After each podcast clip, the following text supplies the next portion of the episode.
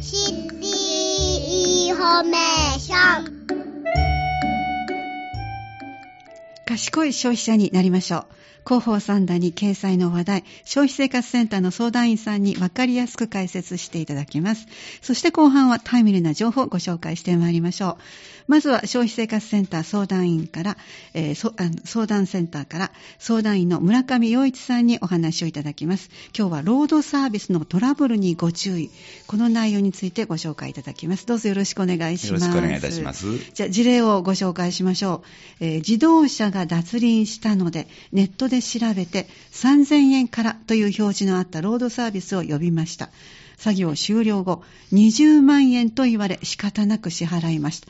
これはなかなかのちょっと驚く内容ですね。ですね。はい、どのように回答されましたか？はい。えっ、と、まあ、詳しいことは分からなかったんですけども、はい。えーサイトなどの表示額や、ええ。電話で事前に聞いていた金額、はい。それと実際の請求額が大きく異なる場合、まあ、今はい。回その通りなんですけども、そうですね。はい。えー特定商取引法の訪問販売によるクリークーリングオフがはい適用できる可能性があります。そうなんですかあクーリングオフの期間内に書面または電磁的記録、まあ、メールとかですね、あはいで通知を出しましょうと。はい。そのようにお答えになられたはいということで、今回のこの相談事例の特徴と問題点を、えーちょっとご紹介いただけますか？はい、わかりました。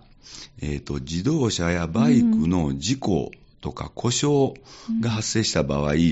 えー消費者自身で対処することは難しいケースが多いので、ですね。うん。えっ、と、ディーラーとか修理会社、はい。で、ロードサービス会社と、業者といった専門業の事業者に依頼することが一般的です。そうですね。うんはい。で、会員制のロードサービス業者として、はいえー JAF、ええ日本自動車連盟、はこれがまあ一般的。そうですね。はい。えーところが、えー全国の消費生活センターなどには、インターネットで検索したロードサービス業者に依頼したところ、うん事前に説明がなかった高額な費用を請求された。今回の事例もそうですよね。などの相談が寄せられており、えええー2022年度、まあ、昨年度になりますけど、ねはいえーは前年の3.3倍、すごいですすね。ごい増えてるんです。ああ、そうですか。はい。で、その契約当事者には、ええ20歳代や学生が多く、あーまあ、自動車のトラブルに慣れていない消費者が慌ててはいインターネットを検索して、はいロードサービス業者に依頼しているケースが多いものと考えられまあす。そうなんですね。うんわあ、3.3倍ですか。わかりました。この、今回の相談事例から見ると、じゃあ、どういう問題点があるんでしょうか？はい。えー3点あります。はいえ1点目はですね、えーサイトや広告とは異なる費用や、はい事前に説明のない費用を請求される場合があると。はい。えーインターネットのサイトや広告を見て、ロードサービス業者を呼ぶケースが多く見られますが、えええーサイトなどで掲示される金額、はいこれ結構3000円からとかですね、ねそうですね5000円からとかいう書いてあるんですね。はいで、それよりも高い費用を請求されるトラブル。うん。それと、えー作業後にはい終わってから、はい。あの説明が事前になかった内容を請求されあるあ、はい。トラブルが寄せられています。はい。で、料金について十分な説明を受けられないまま作業を依頼して、はい。請求時に料金をめぐってトラブルになるケースがあります。はい。それと、高いからといってキャンセルしますと言っても、はい。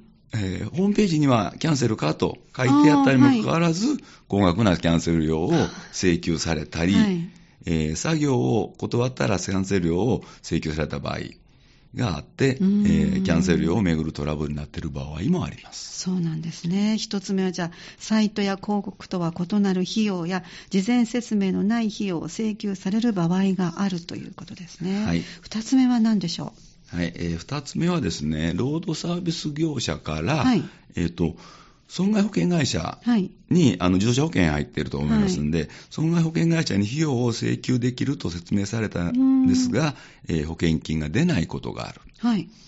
で労働サービス業者から損害保険会社に費用を請求すれば保険金が出ると、うん。まあ、説明されて、はい。それを信じて費用を支払ったものの、ええ。まあ戻ってくるからいいやと思っあて支払ったものの、えー損害保険会社に保険金請求をしたところ、ええ。上限額を超えた分は支払えない、はい。と言われたり、はい。えー保険契約の対象外の費用うん。は保険金をあ支払うことができないとええ言われるケースがありまうす。んあの、これはあの保険のあの約款にですね、ええまあ、いっぱい書いてあるんで、なかなかあの、ね見れないのは事実なんですけど、やっぱりええ書いてあると支払ってもらえないとええいうことで、あの、そういうことが起こります。はい、わかりました。本来なら請求できるんじゃないかと説明されたけど、保険金が出ない場合がある。これが2つ目。3つ目は何でしょうか？はい。えっ、と、労働サービス業者の説明や作業内容、金額について、あの、消費者自身で妥当かどうか判断するのが難しい。ああ、これは難しいですね。あの自動車の故障が発生すると、はい消費者自身でその原因を調べたり処理することは、まあ、もちろん難しくって、はいまた、ロードサービス業者の説明や作業内容、はいそれに問題がないか判断することが、とても難しいです。そうですね。ね、さらにあの急な故障で慌ててる、はい、そうですね。何しろ困ってる状態ですね。困ってる状態なんで、はいあの他のそのロードサービス業者の見積もりを取って、金額がそのどっちが安いとかですね、はい妥当かどうかという、あの検証することは実際問題、現実的じゃそうですね。ないですよねできないです。ね。ね、このため作業内容やほ金額の妥当性について、消費者がその場で判断することは難しくうん、ロードサービス業者の言いなりで。作業や契約が進められてしまうケースが多く見受けられます。なかなか私たち自身で判断することが難しいということでした。そうですねこれが3つ目。では今回のアドバイスはどのようにされたんでしょうかはい、はいえーこれは4つあるんですけども、はい1点目はですね、はいえー自動車の故障などが生じた場合は、まず契約している損害保険会社や保険代理店に問い合わせをしてみましょうそうですね。んそうですね。ということです。はい、はいなるほどね。はい。はい相談事例を見ると、うんえー修理を急ぐあまりうん慌ててインターネットを検索し、うんロードサービス業者に依頼しているケースが見受けられます。特に若い方はあの、ええネットで調べて連絡するっていうのはもう慣れ、ねいつもそれをやってるんでねついついやってしまうはい。ということですね。うんで特にあの緊急を要するトラブルが発生したような場合は、焦っているので、そうですね。その、いろいろ出てるんだけど、冷静に見て判断するっていうのが、とても難しいです。ですね。はい。で、あの、先ほどの自動車、日本自動車連盟、はい JAF の会員の方は、まあ、ええこういうか、時のための JAF なんで、ですあの、安心なんですけども、えー入会していない方が問題です。なるほど。えーただ、あの、JAF には入会していなくても、ええ自動車保険には、あの、入っているのでです、ね。で、い近頃のあの自動車保険って、うん大体ロードパサービスが付帯はいされているケースが。多いんです。はい。で、そうしたトラブルに備えるために、日頃から自分が契約している、えー自動車保険の内容をよく確認していただいて、うん。で、あのーまあ、連絡先も確認して、ね。自分だけじゃなくって、はい。家族もその運転する場合は、ええ。家族とも共有しておくことが大切です。うん。なお、その損害保険会社や保険代理店に電話がかけてもう、んつながらない時ってやっぱりあるんですね、はいはいで焦ってるとついつい違うことをやろうとするんだけど、ねそうじゃなくって少し時間を置いて、はい改めて電話をするようにはい。してください。はい。えーでちなみにあの JAF はですね、JAF に入会されてなくても、うん費用はまあ全てかかるんですけども、ええあの対応はしてもらえますあ。はい。はい。で、慌てているときは冷静な判断ができないので、うんあらかじめ自動車トラブルの時の連絡先をはい。調べておいて、ええ。えー自分だけじゃなく、その車をうん。運転する人全員がはい。連絡先は分かるように、ええ。ーしておこうと、はい。おきましょうということです。そうですうねん。あの車検証と一緒にあのダッシュボードの中に入れておくと、まあ、はいすぐに目につくということで、え分かりやすいかと思います。そうですね。私は免許証と一緒に持ってますね。ああ、それはいいですね。ええはい。じゃあ、二つ目のアドバイスは何でしょうか？はい。えーサイトなどの表示や金額に説明された金額を鵜呑みにしないようにしましょうとはい。いうことです。んえっ、と、サイトってあの、安いやつが結構目についたりするんですよね、見てると。はいはいうーん。うん。なら、その自動車の故障っていうのは、その状況や内容によって様々なんで、えーロードサービス業者のサイトに基本料、例えば3000円、はい。作業料6000円からなどとうん。表示されている場合や、はい。電話で2、3万円はい。と説明された場合でも、うんあの現場の状況次第では必ずしも、えー表示や説明通りの金額で、えー依頼できるとは限りません。はい。これは、あの、あの、特に何かこう、悪徳でなくても、実際はやっぱり状況によって変わると思いますね。そうですね。うんで、また、あの、事前に説明のなかった緊急対応費とか、はいあーえー祝日、はい。もしくは夜間の対応費うんなどを請求されるケースがあります。そっか、そっか。はい。えーどのような作業になるのか、状況によってどの程度料金がかかるかなど、うんえー契約内容や料金について、事前にできるだけも詳しく、うんあの確認しておきましょうとはい。いうことです。ええで、現場に来てもらうときは、キャンセル時にキャンセル料が発生するのかも聞いておいた方がいいと思います。はい。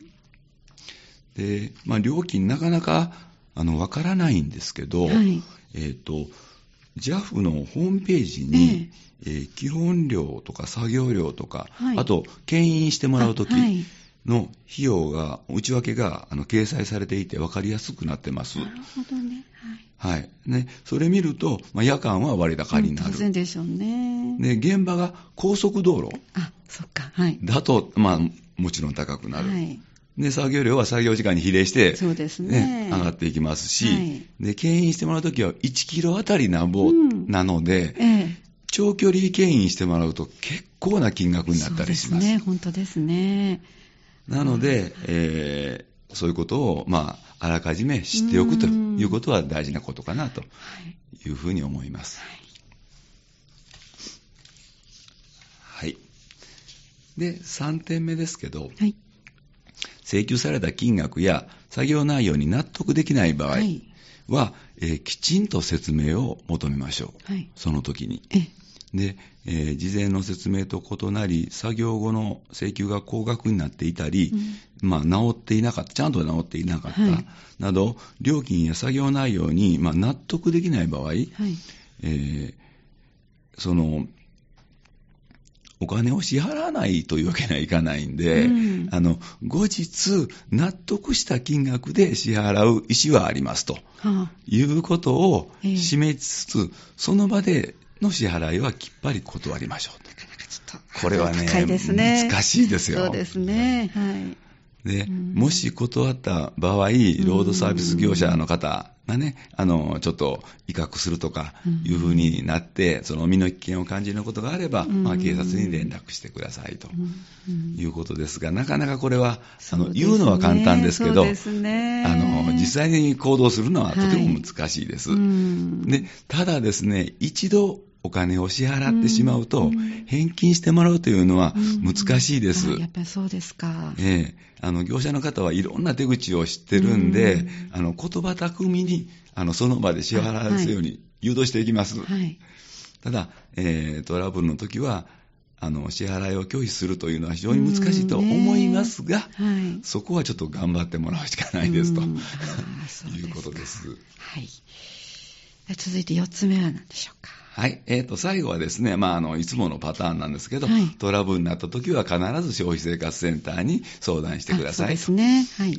ということです。えっ、と、もう繰り返しになりますけど、はいえー見積もりのために読んだ事業者とその場で契約した場合、えーサイトなどの表示額とうん実際の請求額が大きく異なる場合はいなどは、特定商取引法の訪問販売によるクーリングオフなどが適用できる可能性があります。はい。クーリングオフ期間内に書面または電磁的記録でクーリングオフの通知を出しましょう。はい。期間というのは8日間でしたね。8日間ですねはい。で、あらかじめ料金を確認して、うん例えばまあ2、3万円ですと言われて、それでお願いしますと言った場合は、はい。その金額であれば、訪問販売には当たりません。あ、なるほど。はい。来訪要請ということにうんなるので、はいあの訪問販売には当たりません。うん。ね、サイトや広告とは異なる費用とか、事前に説明がなかった費用が出てきて高額になったはい。場合、ね呼ぶときに想定した金額とかけ離れてしまった場合、うんはい。えー不一致性があるのでクーリングオフなどが適用できる可能性があります。そういう理由なんですね。はいでこのようなトラブルになったときは、まあ、クーリングオフには8日間という期限がありますので、はいすぐにあの最寄りの消費生活センターなどに相談してください。はい。どのようにすればよろしいでしょうか？はい、えー、三田市消費生活センターの電話番号は、079-559-5059です。で、相談日は月曜日から金曜日と、第2、第4土曜日。えー受付時間は10時から17時です。えー場所はキッピーモールの6階の三田市まちづくり共同センターの中にありますので、えー気軽にお越しください。えー休みの時は全国共通の消費者ホットライン188いややに相談していただくと、えー空いているじ消費生活相談窓口や、うんえー国民生活センターにつながるようになりました。はい。えー何かありましたら気軽に遠慮なくあの消費生活センターに連絡してください。私たち相談員が丁寧にあの応対いたします。はい。そしてなかなかあのもう自分だけだからもう今回でいい勉強したわって止めてしまう方も中におありだと思うんですけども、はいこの場合はもしかしたら次の被害者が出る可能性があるのでってそうですね。ねあのえーとまあ、自分が被害に遭って、うん。まあ、自分のせいだと思はい。って諦める人って、特にまあ高齢の方では多いんですけど、ええ。まあ、自分が被害があるっていうことは、うん。その周りの人も被害を受ける可能性があるんで、うん。ええ。その自分の情報を、うんそのまあ消費生活センターに教えていただいて、はいその情報で周りの人の被害にならないように、うんはいあの再発防止って言うんですけども、ねそのためにもあの情報提供していただけると、ええとても助かります、はいよろしくお願いいたします。はい、わかりました。どうもありがとうございました。ここまでは相談員の村上さんにお話を伺ってまいりました。ありがとうございました。ありがとうございました。そして今度は入れ替わって今度は消費生活センター長の、えー桜井香織さんにお入りいただきましょう、お入りいただく前にもう一度、電話番号などご紹介しましょうね。場所はキッピーモール6階の、三田市まちづくり共同センターの中にあります。お電話の場合は電話079-559-5059 079-559 5059相談日は月曜日から金曜日までの。ともう一つ第2第4土曜日も行きます。受付時間は朝の10時から夕方の5時までとなっています。駅前ですのでね気軽に皆さんお出かけいただけるんではないでしょうか。そしてお休みの時には全国共通の消費者ホットラインで188いややと覚えていただいたらいいんではないでしょうか。さあそれでは後半お入りいただきました、えー今日は後半の方は消費生活センター長の桜井香織さんにお話を伺ってまいりますどうぞよろしくお願いしよろますしくお願いします。今日はどんな内容になりますか？はい。えーと、今日はですね、12月の1日と、はい12月の3日に開催される講座2種類について紹介をさせていただきます。はいよろしくお願いいたしますよろしくお願いします。どんな内容でしょうか？はい。えっ、と、まず、えー市民活動団体さんが三田市の中で、あの、皆さん活躍していただいてるんですが、ええ。その中の三田市消費者協会さんはい。に委託をして開催をします、はい。エシカル消費体験講座についてはい。紹介をしたいと思います。はい。エシカル消費体験講座ですか？はい。はい、えーっとですね、このエシカル消費の講座は、うん。令和5年度ではええ。2回目の体験講座です。で、えー12月の3日の日曜日のはい。昼から午後に古着とか、えー、端切れを再利用してええ。コースターを作るこのコースター作りを通して、食品ロスならぬうん。衣類ロスはい。について考えようという講座です。いいですね。エシカル消費講座、今回で2回目ということで、以前は確か8月ぐらいでしたか、夏場でしたね。はい、こちらでも紹介をさせていただいて、はい。えーと実はですね、再利用する素材も、ええ。出来上がる作品も、あの前回8月とは少し異なります。はい。で夏の方の8月の講座は、うん。使わなくなった雨傘はいを使ったエコバッグをはい作ったものでした。で小学校、中学校のあの子どもさんから大人の方まで参加していただけまして、ええ好評をいただきましたんで、はい。今回冬の講座も同じような体験講座とさせていただきました。はい。では、体験講座に参加したい方のために、詳しく内容をご紹介ください。はい、ありがとうございます。えーまず開催日時ですが、はい12月3日の日曜日、13時から15時になります。場所はまちづくり共同センターで、キッピンモールの6階ですね。はい、そうなんです。で、参加費は無料なんですが、はいえーと裁縫道具とか、はいそれからメモするための筆記用具、はい。それから古着や歯切れなどをはいご準備いただきたいと思います。参加費はいらないけれども、材料はご自分でお持ちくださいという、はい裁縫道具、筆記用具、古着や歯切れということですね。はい。はい。で人数は先着10組様。そうなんですね。はい、わかりました。それから申し込みの方法ですが、ええ。はがきかい。電話、はい。ファクシミリ、はい。メールはい。で受けております。はい。詳しくは、まちづくり共同センターや、えー各市民センターにチラシを置いておりますのと、それから市の広報誌の11月号をご覧ください。はい。それから市のホームページでも内容を公開していますので、ええ。ホームページのイベントカレンダーとか、はそれから、えー検索でしたらエシカル消費、コースター、消費生活センターなどのキーワードで検索をしてください。はい、わかりました。ありがとうございます。続いてはどんな講座でしょうか ?12 月らしい講座でしょうか？そうですね。はいあの今年も三田市は12月はサンタシティそうですとね。名乗りますので、えー体験講座で作るコースターは、えークリスマスの飾りとかプレゼントにもしていただけるデザインにしていきたいと思っております。そうですね。はい。えー消費者協会の皆さんがサポートに入ってくださいますんで、ええ裁裁縫はあまり縁がなかったという方でも、はぜひ気軽にええご家族やご友人で参加してください。はい、わかりました。では、もう一つ、12月の講座、ご案内ください。はい、ありがとうございます。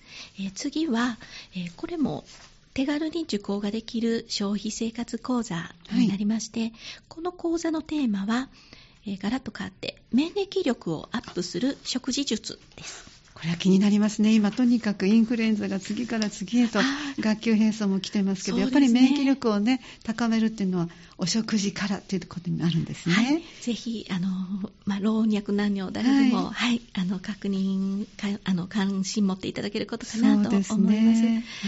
であのこちらの講座については、ええ体験講座というものではなくて、ええ自宅でパソコンなどで受講できるオンラインの講座なんです。はい。でただ、インターネットは使わないよっていう方もいらっしゃると思いますそうので、ですね。あのそういう方でも聞いていただけるように、まちづくり共同センターのフリースペースではい上映も行っております。はい。こちらの上映については申し込みは必要ありません。あ、わかりました。じゃあ、もう、キッピーモール6階の、えー行けば、フリースペースで見せていただける、ということですはいね。、その通りです。はい、えーテーマが今ご紹介いただいた免疫力をアップする食事術。もう少し詳しく教えてください。はいえーこの講座は健康で持続可能な食生活免疫力をアップする食事術という題名でお送りします、はい。講師は神戸大学大学院農学研究科の准教授山下陽子先生です山下先生のご専門はポリフェノールなどの健康効果を解明するうん。食品の機能性研究えーということで、はい。あのまあ、食文化への継承を鳴らす、うん。そういったことを目的とした食育の活動なども実践しておられる先生です。はい。ちょっと研究っていうと難し,、難しい感じがするんですけれども、あの免疫免疫力を高めて、えー食事の食べ方、選び方、教えていただけるということで、はい。まあ我々消費者として、えー自分も社会も持続可能な生活を送るためうんに健康で無理せず続けられる食事術を伝授していただくための講座になります。そうですか。じゃあ、受講の方法をご紹介いただけますか？はい、えーまちづくり共同センターに来ていただいて、ええ。モニターの上映をご覧いただく方法がはい一つ、はい。それからもう一つは自宅などのパソコンやスマートフォンでん。インターネット配信をご覧いただく方法のこの2つになります。はい。まず、まちづくり共同センターのフリースペースで、え2回には、2日ですね、2回にわたって無料上映を行うんですが、はい。会場参加の方法についてご案内いたします。はい。お願いします。はい、まず1回目の上映ははい12月1日の金曜日午後2時から3時半です。はい。それから2回目の上映は、え2日後ですね、12月3日の日曜日、はい。午前10時30分から12時までです。はい。この会場での参加には申し込みは特に必要ありませんので、はい。モニターに流れる講義を自由に見ていただけます。はい。また会場にはですね消費生活に役立つ資料も多数展示をしておりますので、はい自由にお持ち帰りくださいはい。また消費生活センターがあるフロアになりますので、ええ。この日曜日はあいにく空いてないんですが、あはい。金曜日の上映の機会でしたら、ええ。センターにお立ち寄りいただけましたら相談員がいろんな相談を受けたまることにもできますので、ぜひお越しください、はい、い。いきっかけになりますね。はい。ありがとうございます。そしてパソコンが家にない方もオンラインの講義が受けられて、えー消費生活センターが開いている日は相談にも行けるというとても嬉しいご案内いただきました。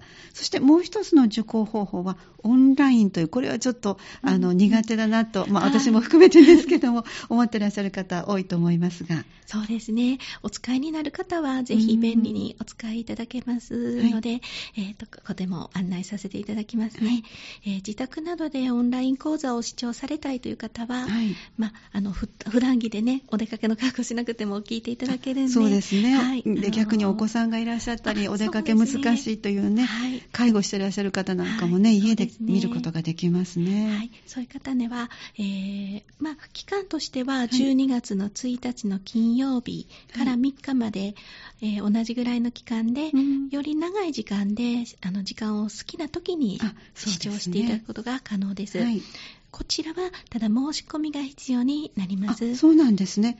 はい。えー興味がある方はですね、えー12月下旬にまた12月広報の広報サンダがはい。12月号が配布されますので、ええこちらをご覧く11ださい。月のね、下旬に、あ、候補サンダが分かりました。はい。それから市のホームページ、こちらはもうすでに、えー掲載しておりますが、はい。ホームページの消費生活センターのページに詳しく申し込み方法を掲載していますのでご確認をお願いします。はい。分かりました。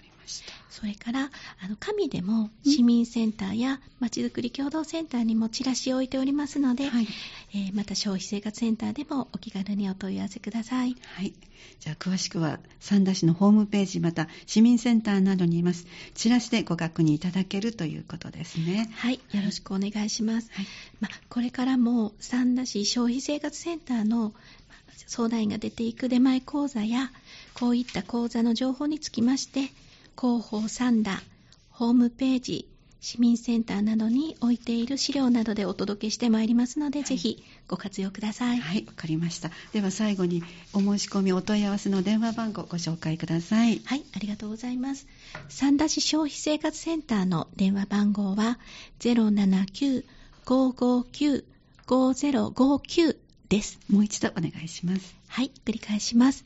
消費生活センターは079-559-5059になります。ありがとうございました。え後半は消費生活センター長の桜井香織さんに手軽に受講できる消費生活講座についてお話をいただきました。どうもありがとうございました。ありがとうございました。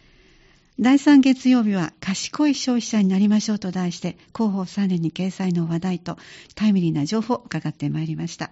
次回は12月18日を予定しております。次回もぜひお聞きください。